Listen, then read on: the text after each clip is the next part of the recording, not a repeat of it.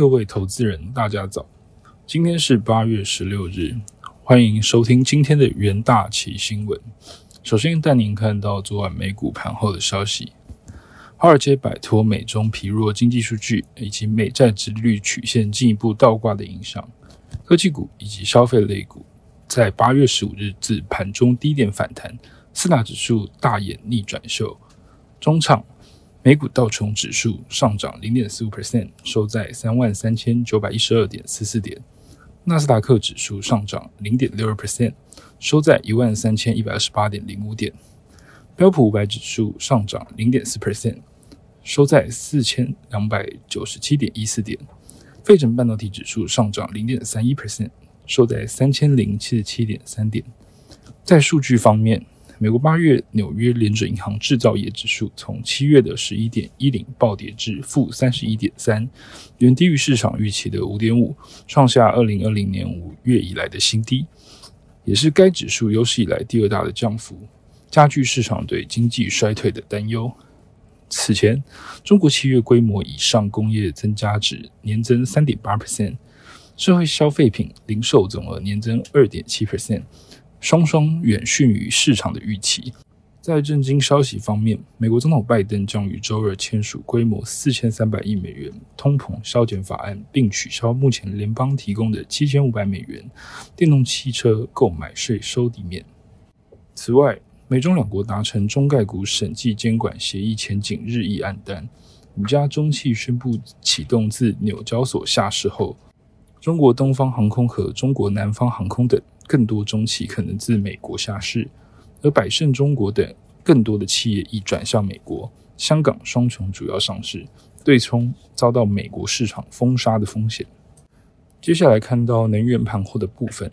原油期货价格在八月十五日收低约三 percent，主要是因为中国的经济数据疲弱，令市场担忧全球经济放缓，可能进一步减少能源产品的需求。此外，伊朗的核协也渴望恢复。可能令全球原油供给量增加，是另外一个导致原油承压的原因。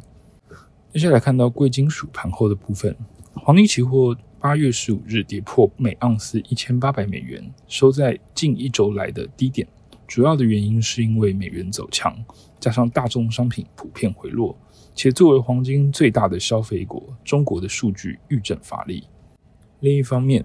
在中国工业生产及零售销售数据低于市场预期，还有中国人民银行意外调降中期借贷便率、政策利率，也导致这个黄金有所下滑。接下来进入三分钟听股期的单元，首先看到元泰期货，电子需求持续畅旺，元泰继加码扩建桃园观音新厂以及新竹新厂产线的扩充之后。将在次之约十四点五亿的新台币，与扬州子公司川崎光电进行厂房扩建的工程，扩充电子纸上游材料与 P I 柔性面板等关键材料的产能。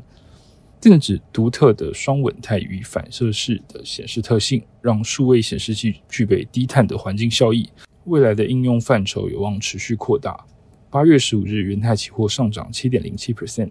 期价强涨创近期的新高。第二档，我们看到华兴期货，受惠国际铜以及镍价的回升，带动不锈钢报价回稳。华兴第二季税后纯益达到五十四点五五亿元，年增五十二 percent，每股纯益为一点五九元。第三季将认列出售美国子公司 Brogo 太阳能暗场收益，预计可贡献每股纯益约两元。虽然不锈钢受到库存调整的影响，下半年需求预期偏弱。但公司处分美国暗场股权的利益，将为下半年 EPS 带来益助。八月十五日，华兴期货上涨六点六七 percent，其价连日大涨，挑战季线。接着看到南电期货，南电第二季税后纯益为四十八点六四亿元，创下单季新高，累计上半年税后纯益为八十七点四八亿元，年增一百二十三点五 percent。公司日前于法说会上指出。虽然下半年 BT 载板价格竞争压力较大，但 ABF 载板供需持续吃紧，配合两岸 ABF 载板新产能提前投产，对下半年展望维持正面看待。由于消费性电子需求减缓，新产能持续开出，造成降价抢单压力。但南电持续聚焦系统封装等高阶产品，下半年的业绩展望仍强。八月十五日，南电期货上涨六点八四 percent，期价带量上涨，收长红 K。最后看到长荣期货，上海航运交易所八月十二日公布最新上海出口货柜运价指数，续跌一百七十七点零五点至三千五百六十二点六七点，运价指数已经连续九周出现下跌，主要因为全球通膨问题的冲击，导致货运需求疲弱。市场担忧海运传统旺季恐落空。长荣上半年财报亮眼，每股纯益三八点四九元，已超越二零二一年前三季的总和。但运价持续下修，导致市场担忧公司未来营收展望。八月十五日，长荣期货下跌四点一三 percent，期价收跌回测十日线。